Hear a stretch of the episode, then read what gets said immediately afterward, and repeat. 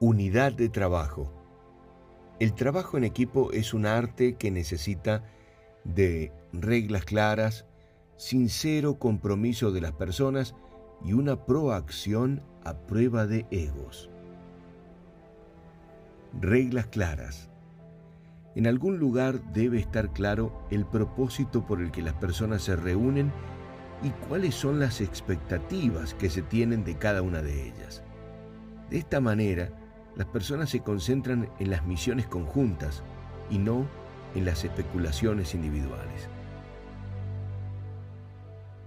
Sincero compromiso. Nadie debe entregar más de lo que puede en las causas. Pero qué bueno es sentir que aquel que está a tu lado entregará todo lo mejor de sí. Es clave la integridad de las personas que se reúnen. ¿Por qué? Porque dejan claro que todo lo que se dice es todo lo que se hace. Proacción, la iniciativa individual y la búsqueda del hábito más exitoso de las personas, que es siempre ir más allá, es el tercer pilar de las unidades de trabajo. De esta manera, siempre alguno del grupo siente que puede traer una nueva mirada, iniciativas diferentes, o simplemente un generoso pragmatismo.